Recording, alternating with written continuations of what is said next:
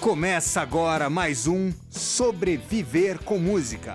Eu sou Vadeco Schettini e o meu convidado de hoje é o músico, empreendedor musical e baixista do Mutantes, meu querido Vini Junqueira.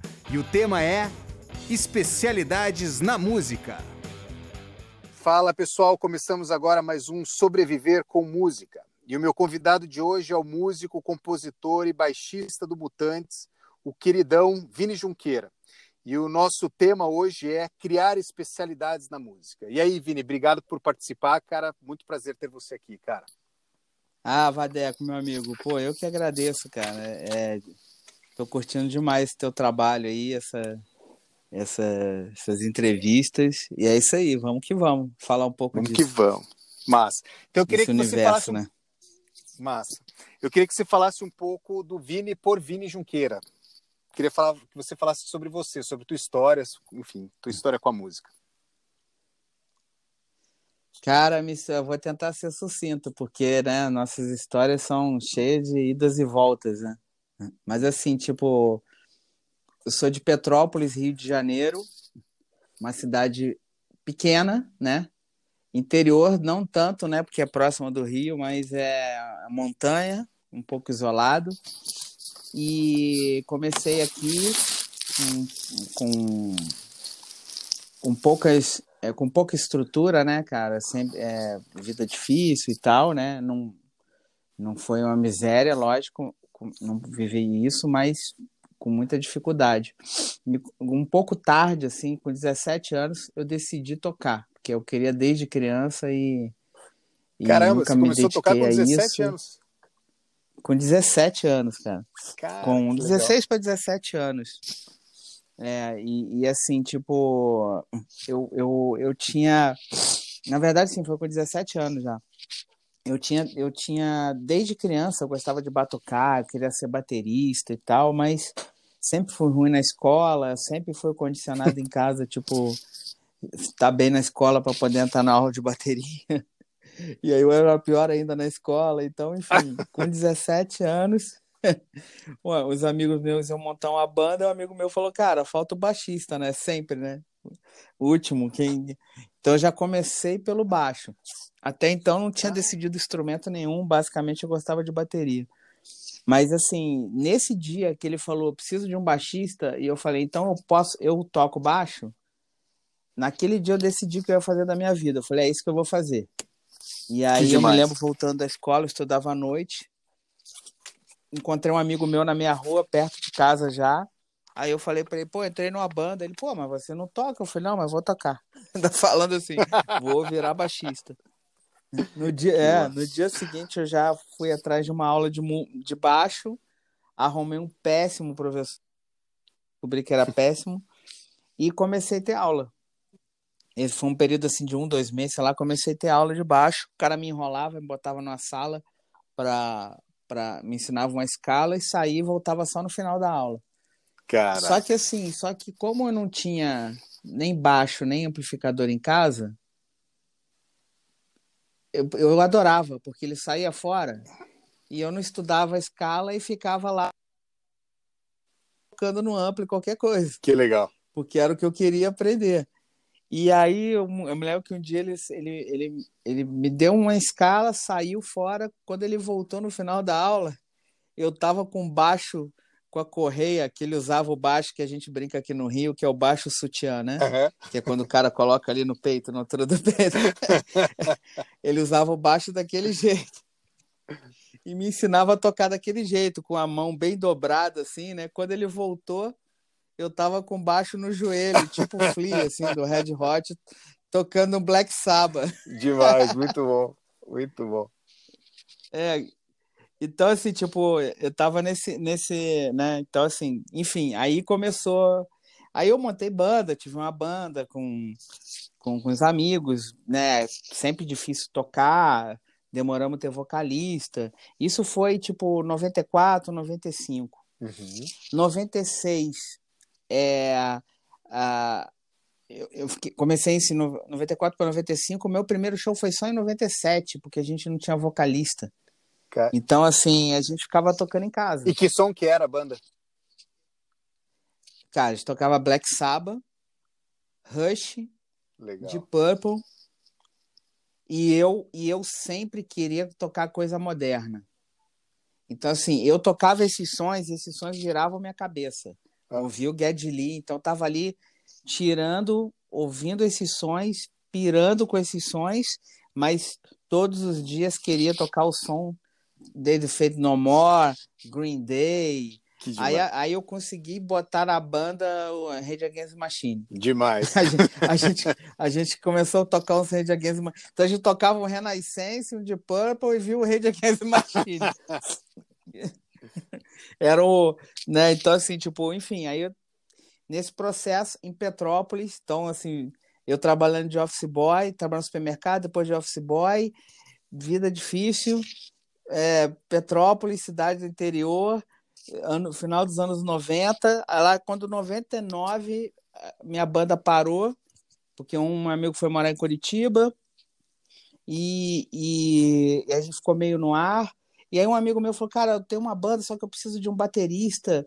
É, com, é filho, a banda tem um monte de filho de artista, só que eu preciso. Ele, esse meu amigo era guita.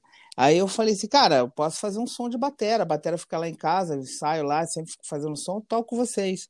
Um era filha, filho do, do, do Luizão Maia, o Hum. filho mais novo do Luizão Maia. E a, e a vocalista ia ser a filha do Sérgio Dias dos Mutantes. Caraca. E aí, aí a gente fez um ensaio na minha casa. E aí a Virgínia, filha do Sérgio, disse assim: Ah, meu pai falou que semana que vem a gente pode fazer um som lá em casa no estúdio. Ca- E aí eu pensei assim, eu ouvia muito Mutantes.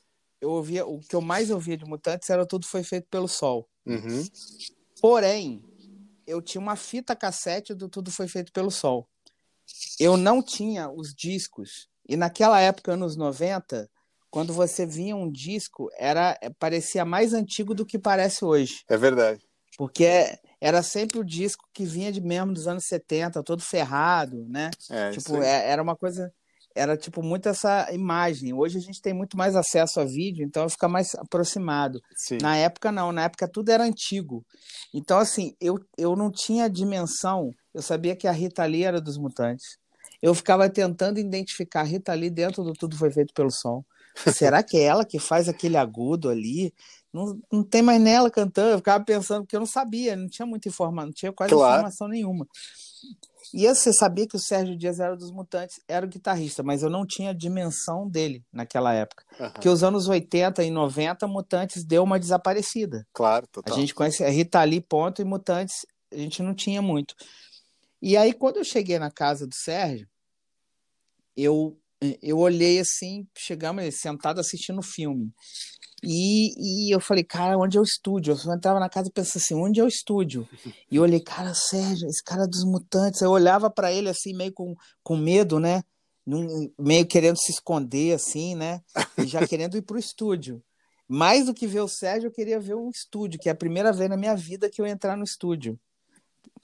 Cara, aí eu cheguei, fomos pro segundo andar da casa e não existia estúdio. O estúdio, assim, era um quarto com uma técnica e a sala grande, que é onde tinha uma bateria, era onde ele gravava. E Que era demais. tudo de madeira embaixo, e ele embaixo assistindo TV.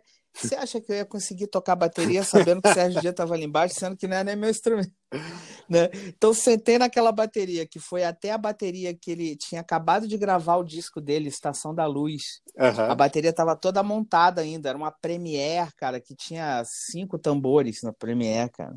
Cara, Aí eu comecei a pensar, aí eu, aí eu, eu, eu pensei assim, falei, cara, fodeu, eu não sei nem por onde começar aqui. Eu tentando fazer uma levada, ele lá embaixo nesse momento devia estar falando. Esse, quando eu terminar, eu vou falar para Virgínia esquecer essa banda. né? É, vai, é, vai ser essa a minha crítica. muito Então, assim, graças a Deus, a guitarra do meu amigo só deu problema. Porque ele tinha trocado a ponte lá e aí a ponte estava mal regulada, ficava arrebentando corda. E aí a gente passou a ficar mais conversando enquanto o meu amigo tentava resolver. E aí um outro amigo meu chegou e falou assim, cara, faz aquele som de baixo lá que você estava tocando. E aí eu peguei o baixo, botei baixinho, e comecei a tocar o que eu estava tocando na época. Eu tinha 21, 22 anos e eu tinha mergulhado no Weather Report. Que demais. Jaco Pastores. Aí eu comecei, comecei a tocar uh, os pizzicatos do Jaco assim e tal. E aí depois parei, encostei o baixo, aí o Sérgio sobe. Aí tava tentando ajudar a arrumar a guitarra ali, de repente ele vira e falou assim: "Quem que tava tocando aí o Weather Report?" Aí eu levantei o dedo, eu, assim, ele. Aí ele, ele abaixou o óculos, olhou assim, começou a bater palma. Parabéns, muito bom. Que legal. Aí, cara, aí pra frente, aí eu ia ter que ficar 10 horas explicando cada história, as coisas todas. Mas daí pra frente, eu levei um tempo e vim fazer um teste com ele. Ele falou para mim que eu não tocava nada, que eu tinha que aprender a tocar rock, que eu não sabia, que eu não sabia harmonia e tal. E eu falei, não, tu... e eu pensando, tudo bem, tô aqui com o Sérgio Dias, fiz um teste, pelo menos eu fiz um som com ele, né? E ele falou, mas se você quiser, eu te ensino. Porra, que E demais. aí, quando ele falou isso, cara, aí ele falou pra pessoa, tem aquela frase assim, que você olha aquele, aquela pessoa e fala assim, pô, a pessoa teve todas as oportunidades do mundo e não agarrou. Eu tive uma oportunidade e eu agarrei ela com tudo. Então, assim, que eu demais. saía do meu trabalho de office boy e vinha para casa do Sérgio Dias. Então, quando eu lembro dessa época de dificuldade, de a gente chegou, a minha família chegou até a gente não tem um lugar para morar. Aí gente, uma tia deixou a gente morar numa casinha que ela tinha.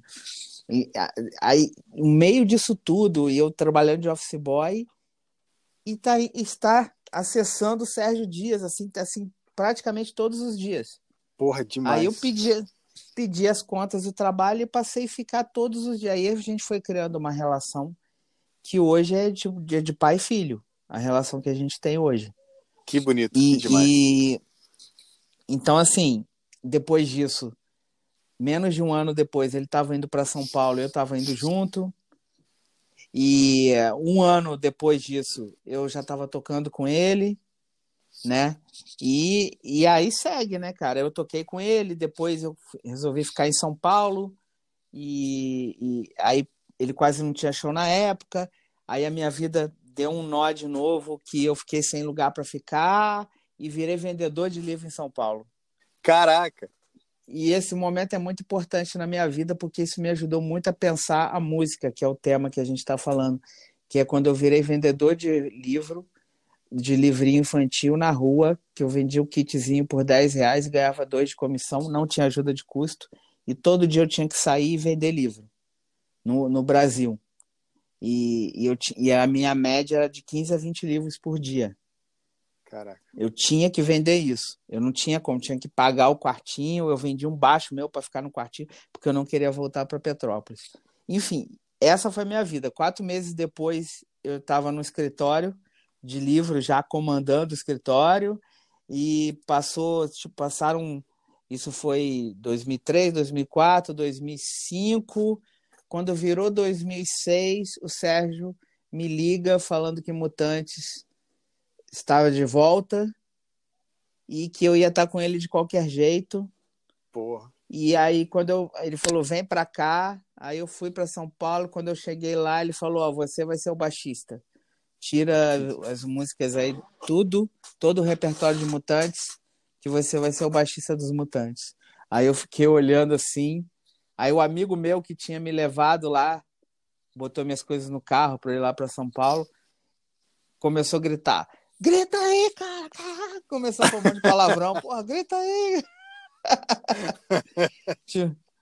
E aí eu entrei nos Mutantes, né, cara? Tipo, em 2006, quando teve a volta, né, cara? Aí eu voltei para São Paulo, fui morar porque eu tava nessa época do escritório, fui parar em Volta Redonda, no Rio e tal. Voltei para morar em São Paulo, lá com o Sérgio e, e, voltando Mutantes e, e quando eu cheguei lá tava o, o Arnaldo, o Sérgio, Liminha e o Dinho reunidos. Aí depois o Liminha não quis seguir uhum. pelas razões dele lá, e, e, e aí o Sérgio me chamou para ser o baixista. Então, assim, tipo, aí, enfim, aí entrou essas mutantes na minha vida, né? Eu entrei nessa, em mutantes, e aí até hoje, né, cara? São 14 anos. viajando, tem, a gente tem 14 turnês pelos Estados Unidos, oito pela Europa, já fizemos Austrália, enfim, né? Tudo isso, né, cara? Porra, sensacional, cara. E é. interessante é. isso que você falou da, da, da história do livro, né? Porque você falou que em quatro meses você estava comandando o escritório, é isso, né? É, isso. é muito, é muito, é muito legal porque essa tua veia de empre...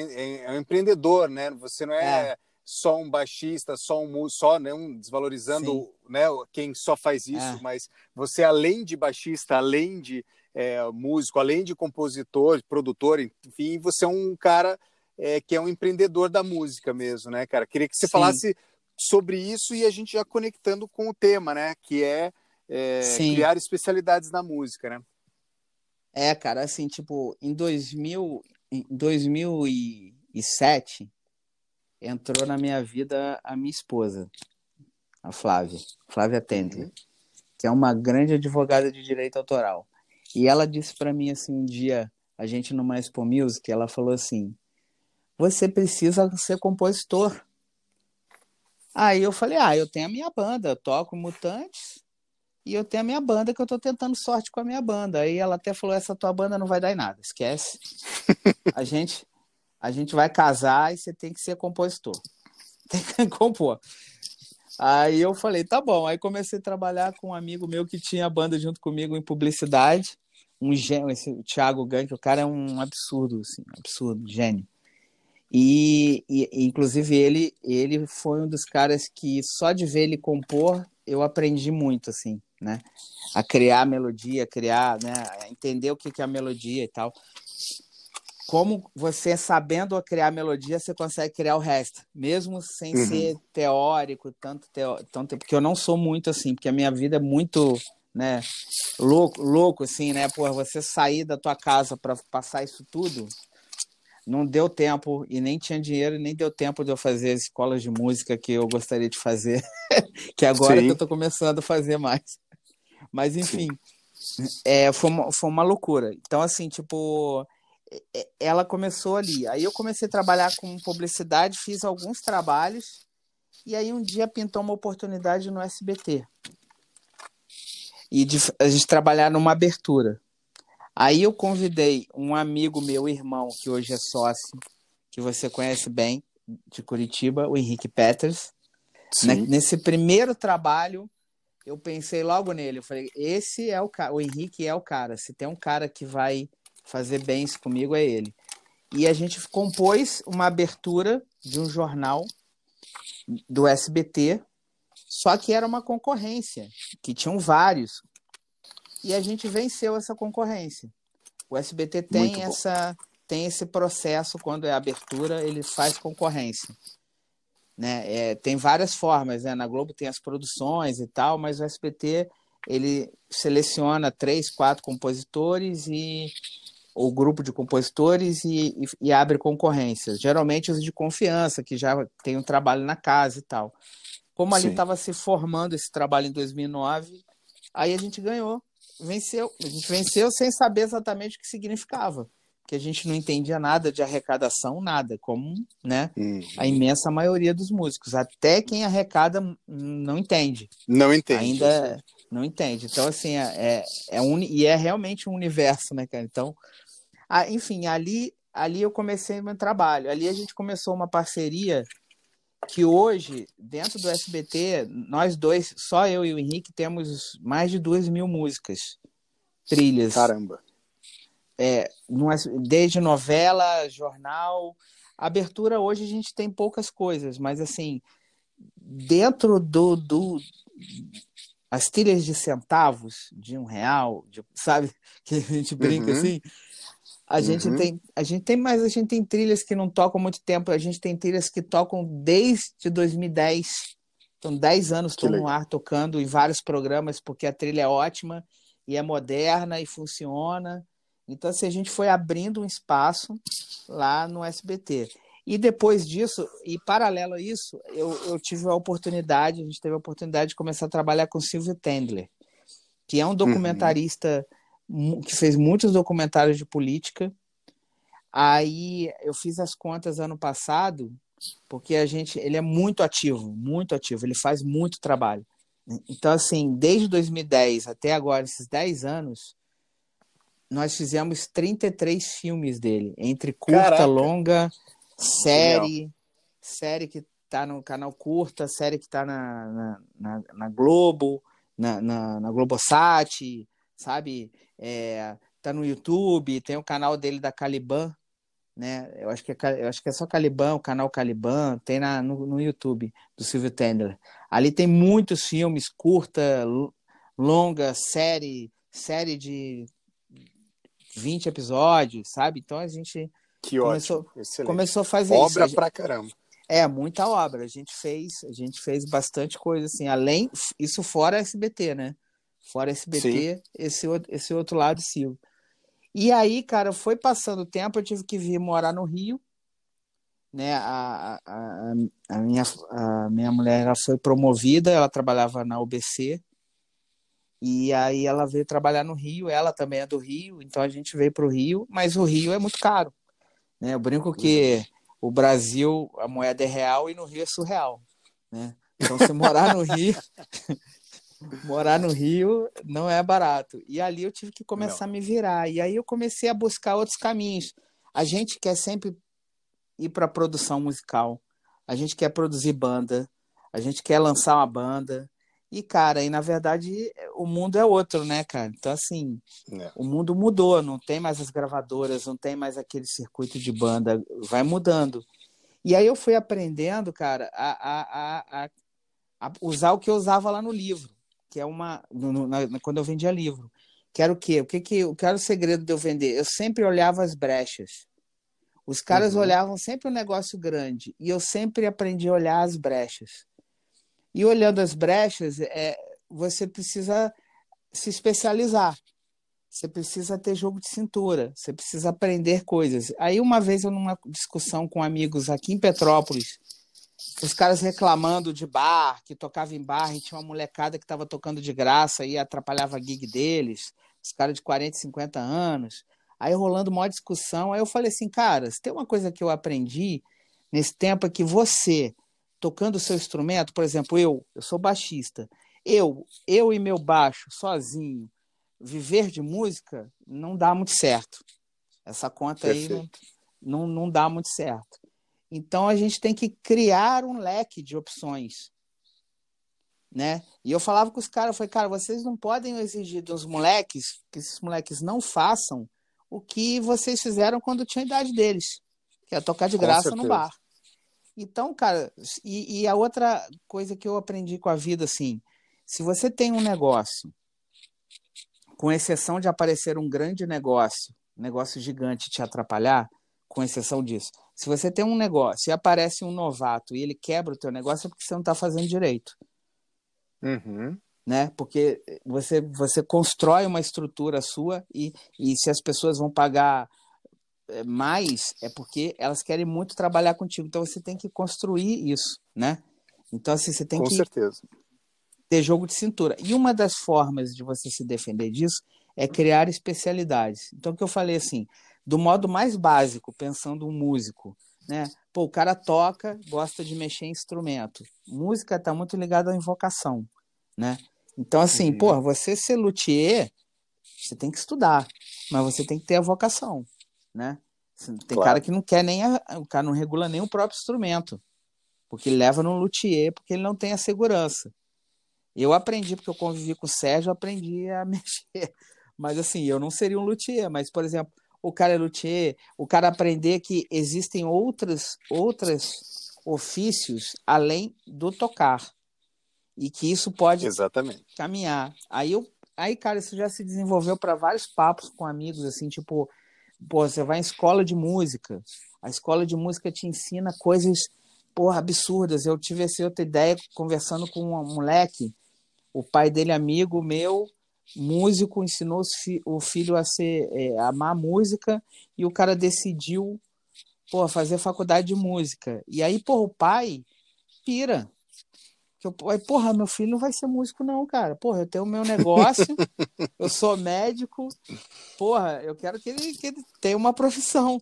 E aí, eu, porra, e aí assim, eu não, eu não, eu, eu não tenho como culpar esse cara dele querer isso pro filho, né? A questão Sim. é que o filho de 16, 17 anos, ele, o único argumento que ele tem com o pai é: ah, é porque eu me amarro muito, eu amo música, eu quero viver de música, eu quero ser músico. Perfeito. Falta, falta ele chegar pro pai dele, porque falta ser ensinado para ele, ó, oh, pai, música é isso aqui, ó. Eu tenho um livro de escala, eu tenho um livro de harmonia, que eu tenho que ser um excelente músico, tudo isso, ler partitura, todas essas coisas. Mas tá vendo esse outro livro aqui? Esse livro aqui é como fazer um plano de carreira, como, quais são os tipos Perfeito. de variantes da música, sabe? Não estou culpando. Não tô Esse aqui é o de direitos autorais. Esse aqui é, é... é a possibilidade de você gerar produtos e Isso. receitas a partir de, de um estúdio colaborativo, enfim, são é. infinitas as possibilidades. Eu, eu né? não culpo escola, porque às vezes o próprio professor não sabe isso. O business do professor claro, já é esse. Porque as duas portas abertas na música que a gente tem é um tocar à noite, assim que a gente descobre na é. música, e a outra é dar aula. Porque a gente já tem Exatamente. um amigo que quer aprender. Então, e às vezes muita gente, mas muita gente fica amarrada nesses dois, às vezes a vida do cara. E, e às vezes isso funciona. O cara tocar à noite e, e porque eu conheço gente que toca à noite e, e dá aula e ganha muito dinheiro. O cara Sim. tem a banda, uhum. montou os negócios dele com a banda dele e o cara tem uma escola de música. Mas isso não, não uhum. serve de um modo amplo como exemplo, né? Isso é um cara fez isso. Uhum. Então, assim, de um modo amplo, é você entender que existem outras coisas. Então, assim, pô, quando o cara tá estudando ali, se ele aprende, é claro que o moleque quer tocar. Ele quer ter banda, quer tocar e quer tirar onda e quer subir no palco e quer fazer isso. Mas vai ter um momento que ele vai falar, cara, mas o que que eu faço? Porra, ó, isso aqui eu estudei. É lógico que hoje a gente tem YouTube, tem um monte de gente falando de possibilidades e tal. Mas tem aquela outra que, porra, que podia ser mais estudado. Que é a brecha. Que é a brecha. É. Que é você fala, porra, você pode ser técnico de som, tudo isso você vai ter que estudar, tudo isso você vai ter que aprender. Claro. Mas ser hold pode ser do caralho, ser técnico de som. Você pode ser um, um excelente músico, mas você pode ser um puta hold. E você pode ser um hold de um grande artista. E um dia você pode ser um uhum. músico. Porque tem vários uhum. casos assim. Eu já conheci o cara. Ou montar uma empresa de holding é. é, para, né? Ou, ou, uma capacitação profissional, enfim, são muitas. Isso me lembra uma vez, tinha, isso já faz muitos anos. Assim, eu tinha um amigo que o cara era pianista e ele queria tocar de Purple. Ele Sim. queria uma, entrar numa, enfim, queria uma banda para tocar de Purple. Né? Amava John Lord e tal. E o cara tocava super bem clássico e tava meio sem grana e tal. E ele, pô, não sei o que, que eu faço, não sei o quê, mas porque eu quero tocar. Eu falei, bicho, acho que a primeira coisa que você tinha que pensar é o que, que você pode fazer com essa habilidade que você tem Sim. já, né? Se você quer trabalhar com música, né? Então, pô, você já toca clássico legal, né? Eu falei, cara, por que, que você não tenta, sei lá, escola de balé? Daí o cara tirou mó onda, uhum. tipo, falou, você tá maluco, não sei o quê. Deu um tempo, o cara tava trabalhando numa escola de balé. É, isso aí. Então, pô, ele tava eh, tocando pra, pra enfim, para as coreógrafas, ensinando a molecada a, a precisava, né? E, e, ele ficou anos lá, né? E quando eu encontro ele, volta ele fala, pô, velho, você me deu a letra, até... Só que daí também ficou lá, né? Porque também eu acho que tem essa coisa da brecha e das oportunidades e também você não ficar naquele lugar que é o cara que está com 40 anos reclamando da molecada que está tocando de graça. Você vai ter que ir aprendendo nesse processo a encontrar outras brechas é, para continuar sobrevivendo. Ah, né? eu, eu, por exemplo, eu tenho eu, com quem mais eu não, não faço a parte musical.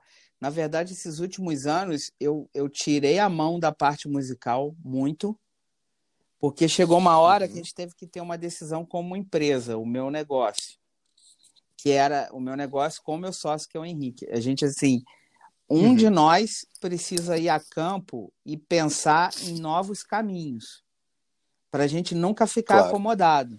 A gente passou por um processo de ter um trabalho, aí de repente entra um cara com os esquemas dele lá, e aí o cara quer botar o time dele, e aí você fala, porra, acabou. Uhum. Né? Não, não acabou porque Sim. eu tenho um leque com várias conexões. Ah, esse aqui é o, né, o maior negócio. Beleza, mas eu já fiz tantas outras conexões que eu consigo equilibrar. E se por um acaso eu conseguir Perfeito. receber em todas, como diz o filósofo, se dei bem, né? Mas, tipo, mas, assim, a gente não pode contar com isso. Então, a gente pode, a gente tem que contar é que vão furar e que de alguma forma a gente vai ter e que a música dá isso pra gente. Porque quando uhum. a gente não pode comprar essa ideia do, do, do, do ah, o cara, o cara, o cara chega para você, você é músico, e fala assim: ah, mas você faz o que para ganhar vida? Aí o músico fica puto. É. Não, cara, é, eu até entendo o cara ficar puto. Mas assim, eu não fico puto. Eu me lembro uma vez o Toquinho falou que ele fez o maior discurso que o cara, uma vez, é, de um artista que contou essa história, né? Que, que o cara chegou para ele falou: ah, pô, mas e como é que você ganha a vida? Aí falou: ah, pô, a vida é difícil de músico, né? Pô, a gente não tem diploma, né? Até tem, mas não é assim, tal, tal. Mas é melhor que trabalhar. Aí falou assim pro cara tirou um sarro do cara, né? Tipo, eu tenho isso, todos esses problemas, mas é muito melhor do que trabalhar, que é o que você faz. Você tem horário para cumprir ou não, tem horário livre. Eu posso estar uma quarta-feira num hotel no Recife e aquele artista que você paga para assistir, ele me paga para tocar com ele. então, assim, tipo, tem, tudo é. tem os lá. E a música, ela dá um leque de possibilidades que se, quando se abre na tua frente, você fala, cara, eu posso fazer um monte de coisa. Tem um cara aqui que está morando é. aqui em Petrópolis, que é, um, que é o Liciel. Não sei se você já viu, é um cara, é um youtuber, ele tem um canal no YouTube. Então, sim, já ouvi falar, sim, sim, do, dos, dos, equipamentos. dos equipamentos é, antigos, cara, né? Genial, eu comecei a seguir ele, é muito, cara, sacada genial. E o cara Não, tá, é, ele tá mora rolando, aqui em Petrópolis, né? um cara, é um irmãozão meu, ficou, ficamos muito amigos. Cara, o cara ele, ele, porra, ele montou o estúdio inteiro, ele sozinho, botou escada lá e construiu o estúdio. O cara é professor Pardal. O Licial, ele não pode ser referência, porque o cara é um gênio. Então, assim, cara que é gênio, né, claro. professor Pardal, o cara que tem essa coisa, ele é, tá, o cara vai falar, pô, eu vou, eu vou morrer, cara, porque assim, para eu fazer o pedal aqui já tá fora. O cara faz a mesa de som, faz um monte de coisa e produz, né, e grava e tal. Mas assim, é o cara que aplica isso, cara. Aplica, o cara viu no talento dele, na capacidade dele, né, na vocação dele e se dedicou e mergulhou e criou um negócio, ah. que ele está em Petrópolis. Acho que ele não gravou, gravou até hoje, sei lá, as três, quatro bandas de Petrópolis. É, agora ele não está gravando, uhum. lógico, provavelmente não, porque com esse coronavírus, mas tipo, a, a agenda dele normal é, é uma banda por final de semana ele gravando, do Brasil inteiro. Que legal. E tem um canal de YouTube, e tem, né? Tem um, e tem e produz equipamento e já tem os gringos que usam o equipamento dele. Então, assim, tipo, é, eu dou sempre esses exemplos assim de você encontrar os teus, por exemplo, o que que eu fiz? Eu, eu como essa decisão, preciso abrir né, forma de negócio. Então, eu trabalhava numa TV, numa grande emissora, que sempre tem uma demanda de material, mas ao mesmo tempo tem muita gente fazendo. Né? Então, quando faço uma música para a uhum. novela Poliana, lá do SBT, tem mais vários outros autores que fazem também. Então, assim, então claro. você tem que ir. É, é, é, é, ali. Então, assim, aí eu faço a, a trilha de um programa do Ratinho, a trilha do Bom de Companhia, sabe? A gente vai fazendo ali dentro. Só que tem momentos que não tem nada, que assim. E aí eu falei, cara, precisa, a gente precisa ir em outro espaço. Aí tinha o Silvio Tendler, todos os filmes dele começaram a passar em TV a cabo. Aí eu comecei atrás de produtoras de TV a cabo. E aí muitas produtoras Perfeito. não têm dinheiro, porque eles gastam um pouco de verba para fazer aqueles conteúdos para TV a cabo. Então pagam muito pouco. Uhum. E aí eu comecei a entrar no outro mundo, que é o mundo que a gente né, busca e a gente sabe que é entender direito, né, os direitos que a gente tem sobre, né, de obra e sobre os fonogramas, né? Quando a gente grava, todas essas discussões que tem, que o pessoal busca e entender melhor isso, né? É lógico que eu não sou o profundo entendedor, às vezes eu misturo, porque né, dá um nó na nossa cabeça, né? Mas assim. Mas é, eu, eu, tenho, uma, eu tenho uma, uma imagem, isso que você falou, que é tentar encontrar as habilidades, as ferramentas necessárias para a gente conseguir seguir o nosso Sim. caminho. Né? Eu acho que até te contei uma vez que eu estava no, é, no Midem, numa discussão sobre, sobre copyright, direito autoral, é, e daí eu comecei a observar, eu fui participar da discussão do painel lá, né? E tinham, sei lá, 300 pessoas do mundo inteiro naquele painel, e dessas 300 pessoas, é, 290 estavam vestidas de terno e gravata, é. ou seja, eram executivos. E tinham 10, 15 pessoas uh -huh. como a gente ali assistindo a palestra, né? Ou seja, é o próprio é, desinteresse Sim. nosso faz com que a gente não encontre soluções e oportunidades, Exato, né? É, eu comecei, eu comecei a entender isso, e aí eu cheguei em algumas produtoras, além da do Silvio Tendler, que, né, que toquem, porque assim, eu fui descobrindo que existem divisões. É, primeiro, em 2014, teve, tiveram, né, aconteceram alguns acordos com TV a cabo, né? E, e aí começou a ser uhum. feito um pagamento mais correto, né? E dentro da TV a cabo tem a divisão X para TV aberta, do que é exibido da TV aberta na TV a cabo. Você tem o, o, o aquela verba que vai direto para fora, né? Agora eu não estou uhum. me lembrando o nome, eu já xinguei tanto esse nome que eu acho que eu apaguei da memória, que diminuiu muito, seguraram muito dinheiro até poder fazer isso corretamente, informar e não. A, é, o canal é lá de fora, mas o conteúdo é brasileiro. E esse dinheiro estava indo lá para fora. Mas corrigiram isso já tem uns dois anos. E, e, e, cara, eu entrei em umas produtoras, entrei numa específica que, assim, hoje eu devo ter quase 20 séries tocando em Discovery, sabe? E assim, que eu fui, fiz, o orçamento era baixo, ah, fizemos, e, e, cara, virou uma série de 14 episódios e passar o diário. Porque, assim, Perfeito. passar 30, 30 exibições por mês, cara. Não é que. Passava assim Excelente. de segunda a Esse... sexta, mas reprisava. Sabe? Tipo. E, e, e, ficou um ano, dois anos inteiro passando, depois veio outro. Aí tá, hoje tá na Netflix, outra tá na Amazon, sabe? e gerando direitos. E aí uhum. vem o outro lado, vem a estruturação. Eu arrumei um cara que é o Bruno, que é um braço direito, que é um cara muito que mergulha muito nisso e que me dá um suporte danado para a gente ter os cadastros corretos, é, três a quatro e-mails por dia para a Sociedade de Direito Autoral, cobrando. Cada, cada relatório que vem, ele olha título por título e confere exibição por exibição para ver se foi pago. Aí é de novo, olhar as brechas. É nas brechas, né? Então, assim, sempre liberando retido, porque sempre tem retido, porque sempre vem número errado. Então, assim, tipo, esse, essa lupa, né, é, também faz parte de abrir o leque do negócio que é a parte da prospecção. Lógico, a brecha tra... é perfeito, excelente. É, a, a, a pois é, é e com essa, né? esse, essa nossa empresa, que é um, na verdade um selo que é Figa Music, é, a, a gente foi abrindo o leque. Então, assim, eu tô sempre criando é, braços.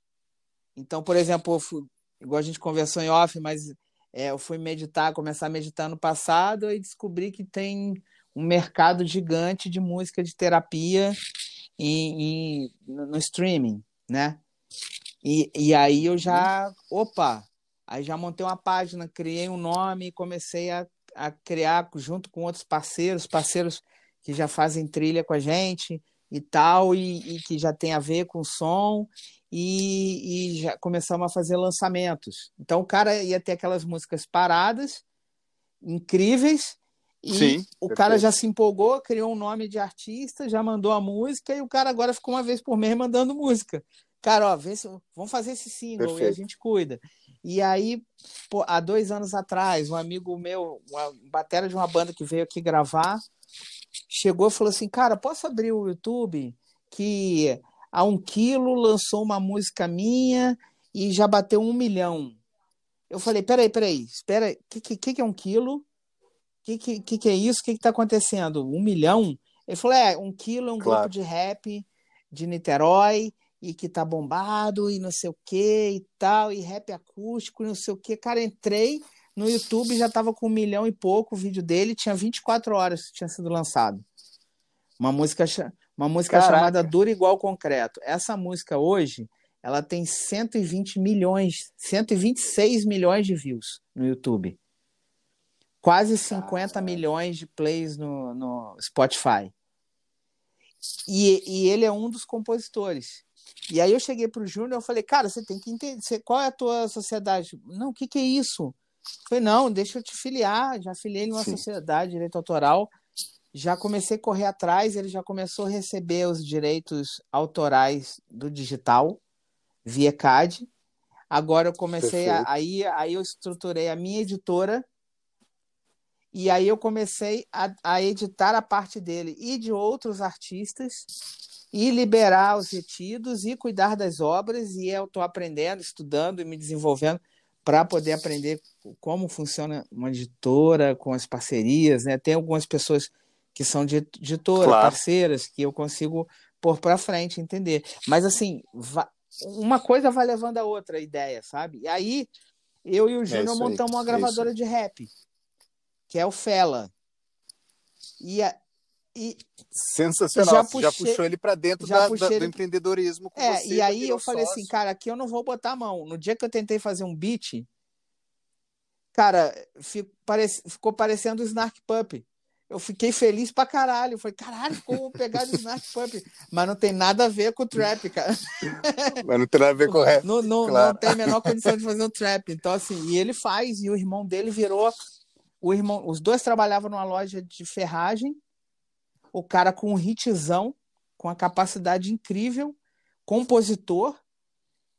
Porque não é só que ele compõe beat, ele escreve muito as letras dele, melodia, ele é roqueiro, sabe? E faz beat e adora. Enfim, aí trouxe os moleques para isso. Então a gente tem o Fela Rap, tem cinco arti... tem seis artistas no Fela. A gente lançando todo mês material, eles produzindo, agora não, mas teve essa pandemia, parou tudo, mas já tinha 14 músicas para lançar. De, de produzidas já que prontas para a gente fazer lyric vídeo, fazer conteúdo. Então, assim, tipo, aí hoje, quando eu abro um meu quadro assim, cara, são, são 12 ou 14 pontos de trabalho, sabe? E, e, e, é por aí, a minha cabeça assim, aí, pô, se eu, se eu volto lá atrás, quando eu falo com um cara que é músico, como é que o cara vai construir isso? Você vai ter que descobrir seu caminho. Mas você pode ser um cara músico, Sim. da aula, você monta a escola, chama amigo para dar aula junto, o cara, você ganha metade, o cara está no teu espaço, que você aluga. É, é, o, é o empreendedorismo é, é, além do empreendedorismo do Uber, né, cara? Que é o que hoje que, que se misturou, é. né, nessa palavra, né, cara? Pois é. Pois é, é. É, o, é empreendedorismo de verdade, né? Esses dias eu estava conversando com um amigo também, que é um parceiro de composição, e a gente estava falando sobre essas plataformas de como se fosse leilões né, de compositores, né? E ele estava é, comentando de alguém que achava sensacional a plataforma. Eu falei, cara, isso, é, essa é a uberização Sim, é. da música mesmo, né? O, o, cara oferece 5 dólares e tem 10 bonecos, 10 drafts para ele escolher para pagar por um só, né? Então ele faz nove pessoas trabalharem de graça. É, ter. E, e, e daí você vê que, na verdade, a, a, a, é muito melhor o cara gastar o tempo dele, Sim. na minha opinião, eu, né, eu acho que é, faz parte da tua opinião também, de repente estudando como funciona o mercado ou tentando encontrar alguma oportunidade do que ele é, produzir uma música de graça para alguém é, para né, nessas circunstâncias, né, num, num, sistema de uberização. Uma coisa é você produzir uma música de graça para você de repente tentar, é, a, enfim, alcançar algo maior sim, sim. com uma produtora, com para um diretor, né? Agora naquela situação ali a gente sabe que não é, né? É a uberização mesmo, né? Então isso não é empreendedorismo. Agora o que você está falando é isso aí, cara, é empreendedorismo puro, criatividade, é você realmente amar a música é, e querer continuar trabalhando nela, porque a única maneira de você continuar trabalhando com ela é você é igual... sobreviver disso, né? E ganhando seu é dinheiro, senão vai ter que fazer outra coisa. Site, porque assim, as pessoas elas se aproveitam da desinformação, né? Exato. E do desespero. Então, por exemplo, Exato. agora eu estou entrando nesse universo do rap, eu já estou há um ano e meio estudando isso e me aproximando. Então, agora, agora eu estou começando a editar e, ou fazer gestão de, de editora de, de, de artistas de rap e de alguns artistas que já têm números maiores. Tudo bem que eu já comecei com esse que tem 120 milhões de uma música, né? Aí eu já hoje hoje eu já tô eu já edito três artistas dessa obra que são oito, compositores, né? Eu tô misturando artista, desculpa, eu tô misturando uhum. artista com. É que no rap, normalmente, o artista é compositor, né? mas, tipo, mas assim, tipo, Sim, uhum. oito compositores dessa obra, três eu administro. A, o, o, a parte deles. Isso está me dando uma, é uma, cara, uma experiência uhum, que assim, é muita conversa, é muito estudo, a gente se conhece de feiras de música, né? e, e tipo, é buscar isso, buscar informação, conversar muito e ir para a prática. É. E aprender e, e o mais é importante, é cara, é ter boa intenção, cara. Porque é, é, isso, é isso que os caras precisam. Massa. Porque, por exemplo, teve um artista de rap, um, um, um cara que é empresário, pediu para ele falar comigo. Aí o cara veio falar comigo. O cara assinou um contrato lá de um funk que ele compôs, virou um hit lá, estava com um milhão e pouco, e ele, quando ele assinou lá, tinha 35%, ele ficou com 35%, ele viu notícia de quanto que Spotify paga, tudo errado, tudo errado, tudo, imagina um erro completo, é aquilo, aquela situação. E, e aí, pô, e aí o, o cara o cara fez uma conta de 35% do valor do quanto o Spotify. Aí falou, pô, vai dar uma grana boa para mim. Aí chegou na hora, falou assim, não, mas aqui você não ganha nada, não. Você vai ganhar só no autoral. Aí o cara ficou desesperado, se sentiu enganado e tal. Aí ele veio conversar comigo. Ele falou, porra, mas tá errado. Quando eu falei, eu falei, é, realmente você assinou um contrato de obra. Você não tem um contrato de royalties né? Do, do, do, fono, do, do, do, fonograma. Então, assim, você não, e você nem participou, você não é um artista, você é um intérprete.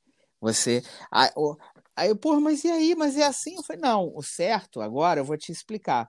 É você negociar o licenciamento, porque é a tua obra. É você e outro cara que fizeram essa música. Uhum. O artista quer gravar, então você tem que licenciar. Então você tem que ter um valor, tem que chegar a um acordo, né? Então, assim, é um, é um mercado que está se descobrindo e que quem deu esse contrato para ele não informou para ele. Os moleques na minha gravadora, eles sabem Sim. tudo. Eles sabem, cara, eu, eu sento com eles e explico que a obra. É, Explica eu, os caras fazem cara de Didi Mocó, né? Lembra o Didi Mocó? Quando eu tinha intervalo, que ficava um olho rodando e o outro vesgo, assim, né? Tem os caras que os caras ficam uhum. assim perdidos, mas, tipo, bom. com o tempo, o cara vai descobrir. E a, e a minha ideia é o seguinte: primeiro fazer correto porque eu sou correto. Mas quando você faz correto com a pessoa, ninguém fica mais burro, as pessoas vão aprendendo. Quando o cara aprende, ele vai olhar quem agiu errado e quem e quem deu a, a caminho das pedras para ele. E é aí, aí é onde eu tô na, na vida Perfeito. do cara. Porra, o Vini foi o cara que me deu a dica. Que... E é, que é cara, é uma outra e aí brecha. volta naquele. Porque, na verdade, volta sim, naquela sim. história de. Desculpa te interromper. Volta. Na... Pô, quem que é a referência, né? E quem que é a pessoa. Enfim, aí conecta sim. com questões de lealdade, parceria e muita coisa positiva. É, não, e volta naquela ideia disso.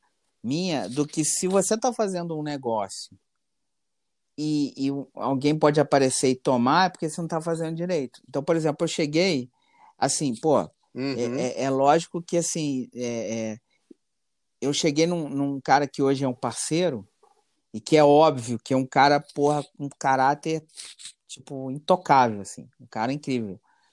Mas quando eu conheci esse cara, eu fui para falar sobre uma outra coisa, descobri que, que ele precisava de uma editora e eu expliquei para ele e, e expliquei para ele todo o caminho das pedras do que, que era ele ter uma editora dele e, e fazer.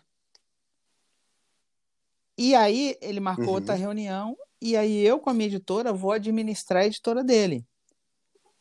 Eu expliquei tudo que ele poderia fazer sozinho, só que não é fácil fazer. Então ele não vai fazer sozinho. Ele precisa de um cara Lógico. E, pô, e eu tô ali e eu falei com ele. Antes ele tinha tido, acho que, uma reunião e tudo com outro cara que tinha falado de editora, enfim, de um outro negócio, e que, pô, ele não tinha entendido nada. O cara que falou, pô, eu já tenho, para que que o cara. Quando eu mostrei o outro formato, o que que poderia, o que que ele ia precisar, ele falou, pô, beleza. Que quando você faz sério e, e, e faz bem feito e mostra isso, você tem resultado, cara. O cara não cara vai sentir segurança de trabalhar contigo. Né? Perfeito. Né? Pô, Vini, sensacional, cara. Muito bom. A gente, a gente tá chegando no final aqui que daqui a pouco o Anchor ele, ele trava a gente. E, pô, considerações finais, então, cara, bicho. consideração final, cara, é... é... Dá, Pô, dá pra gente dá, ficar cara. até amanhã falando disso. Pô, né? é, é, assim, eu não sei para quem que é, qual, qual, é o público, né, que ouve o podcast, tipo, né? Então, assim, às vezes eu tô falando para alguém e tem cara que sabe tudo isso que a gente tá falando. Mas assim, tipo, a música é, é, é um leque, cara. A minha consideração final que pode funcionar desde o cara mais experiente até o cara novo é um leque de opções. É, é, é, é nesse momento de pandemia, é, se tem uma. Um, quem está podendo fazer coisas é músico, nem que seja para não receber nada, não. mas tem uma coisa que você pode fazer é música, né? Então, assim, a música ela é um leque de possibilidades. É isso que é a minha consideração, cara. Você sempre olhar assim, 360.